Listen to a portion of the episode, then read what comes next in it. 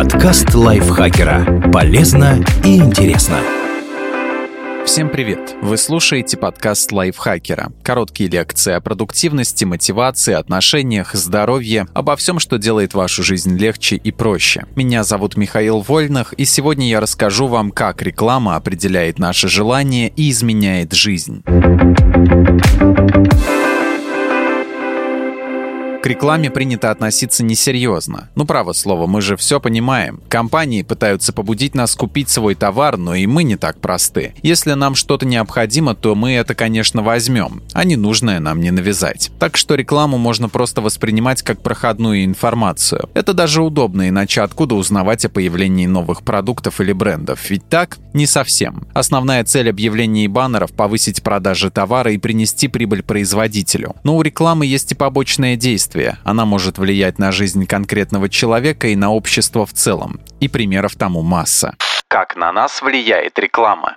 Заставляет чувствовать себя хуже. Количество рекламы влияет на уровень удовлетворенности жизнью и отнюдь не положительно. Ученые провели исследование, которое затронуло более миллиона человек в 27 странах Европы и длилось 30 лет. При этом учитывались другие факторы, способные сыграть роль, например, уровень ВВП или безработица. В результате эксперты установили, что чем больше денег в стране тратилось на рекламу, тем менее довольно жизнью было ее население. Причем эффект сохранялся на год-два. Одна из причин этого в том, что реклама транслирует «Без нашего продукта вы живете недостаточно хорошо, недостаточно счастливо, с вами не все в порядке». И одно дело, когда речь идет о шоколадном батончике, а другое, когда об автомобиле премиального класса. Плюс объявлений много, все не купить. И даже если потребитель не планирует приобретать все, что ему показывают, осадочек остается. При этом рядом живут те, кто рекламируемые товары покупает, а человеку свойственно сравнивать себя с окружающими, что тоже не добавляет радости. Ведь по версии роликов и баннеров эти люди лучше, счастливее и успешнее. То есть реклама вносит свой вклад в выстраивание иерархии. Только люди меряются не тем, скажем, у кого должность выше, а тем, у кого смартфон новее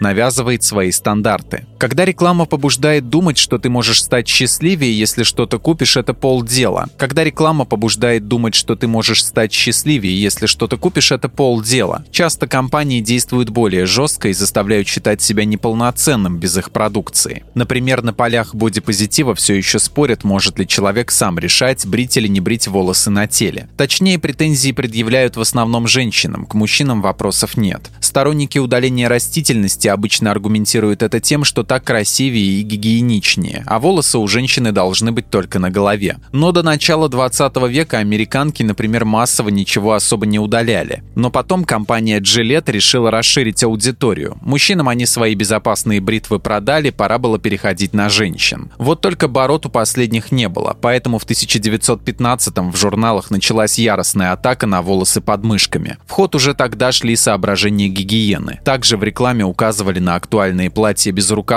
как их носить без депиляции. А никак, вот вам специальная бритва. В 1919-м в рекламе также стали затрагивать волосы на руках и ногах, хотя основное внимание все равно уделялось подмышкам. В общем, весь 20 век женщин атаковали рекламой, которая предписывала удалять волосы сначала из подмышек, потом с ног. Волосики просвечивают через чулки, затем практически везде. Гладкое тело считается стандартом, и все благодаря объявлениям. Другой пример – борьба с целлюлитом. Это особенность внешнего вида, которая проявляется из-за изменений в подкожно-жировой клетчатке, встречается у 85-98% женщин. То есть это скорее норма, а не патология. Но владелица косметического салона в Нью-Йорке Николь Ронсар в 1973 году начала крестовый поход против целлюлита, параллельно рекламируя свою уникальную диету для борьбы с этой проблемой, которую она объясняла скоплением в теле токсинов. И в обществе закрепилось, что любая уважающая себя женщина должна посвятить жизнь избавлению от целлюлита. Хотя это чисто визуальная особенность, никаких проблем от него нет нагнетает страх. Нередко производители, чтобы продвинуть свой продукт, играют на страхах потребителей. В первую очередь это касается здоровья, хотя им не ограничивается. Например, очевидно, что люди с непереносимостью лактозы или глютена были всегда. Но если вы не относитесь к их числу, вспомните, когда именно вы в принципе узнали, что такие проблемы бывают. Не в то же время, когда на полках появились продукты без этих веществ. Более того, благодаря разного рода публикациям складывается впечатление, что от глютена и лактозы нужно отказаться буквально всем. Особенно на этом настаивают гуру без образования из соцсетей. Хотя наука против такого подхода. Глютен вреден только тем, у кого есть непереносимость. А вот необоснованный отказ от глютеносодержащих продуктов, напротив, может привести к проблемам. Непереносимость лактозы в масштабе человечества встречается чаще. Но многие все еще могут пить молоко безо всякой паники. Тем не менее, все больше людей, выбирая продукты, смотрят, чтобы там не содержалось глютена и лактозы. Очевидно, что многие делают так вовсе не потому, что прочитали какие-то исследования, сдали анализы, выявили у себя непереносимость этих веществ и сменили рацион навязывает образ жизни. Снова обратимся к истории. Ревущие 20-е ассоциируются у многих с раскрепощенными женщинами в платьях заниженной талией, которые все сплошь курят сигареты с длинным мундштуком. Но вообще в начале века курение было для женщин неприличным, это считалось прерогативой мужчин, что не устраивало производителей сигарет, какой рынок сбыта пропадает. Тогда компания Lucky Strike поручила маркетологу Эдварду Бернейсу с этим что-то сделать. И он нанял группу светских львиц, которые должны были закурить на одном из массовых мероприятий рядом с лозунгом «Факел свободы». Бернейсу даже не пришлось платить за рекламу. Пресса сама поместила фотографии курящих женщин на свои страницы. А сигарета в женских руках стала одним из символов эмансипации. Параллельно шла рекламная кампания, которая продвигала курение как средство для похудения. В общем, вредная привычка надолго захватила оба пола. И это не единственный пример. Скажем, люди стараются ходить по 10 тысяч шагов в день. Хотя это маркетинговое изобретение. Или перекусывают шоколадными шоколадными батончиками, потому что нам говорят не тормозить, не керснуть, ведь ты не ты, когда голоден. Хотя это, очевидно, не самый полезный прием пищи. Реклама не просто заставляет нас что-то купить, она формирует привычки, которые потом побуждают тратить деньги регулярно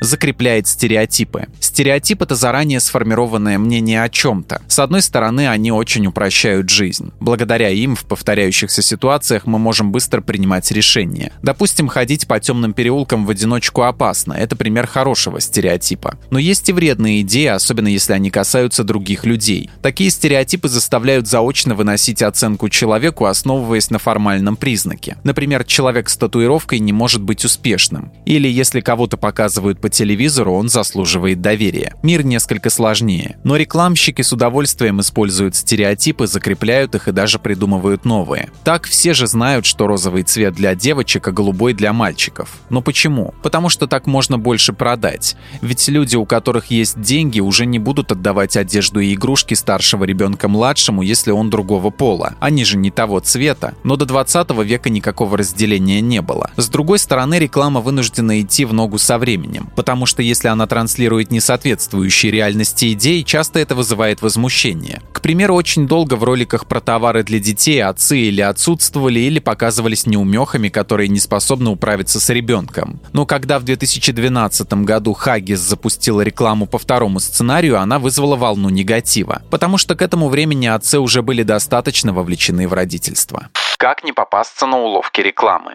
Честный ответ полностью никак. Часть роликов и объявлений пройдет мимо вас, некоторые попадут в цель. Но более рационально подходить к рекламе помогут развитое критическое мышление и осознанность. Спасибо Наталье Копыловой за этот текст. Подписывайтесь на подкаст Лайфхакера на всех платформах, чтобы не пропустить новые эпизоды. Ставьте ему лайки и звездочки, это помогает узнать о нас новым слушателям. Свои впечатления о выпуске оставляйте в комментариях или отзывах в приложении. А еще слушайте второй сезон подкаста «Кто бы говорил». В нем мы зачитываем реальные истории слушателей о том, что их волнует, и вместе с экспертами обсуждаем, как преодолеть трудности и выйти из сложившейся ситуации. На этом я с вами прощаюсь. Пока. Подкаст лайфхакера. Полезно и интересно.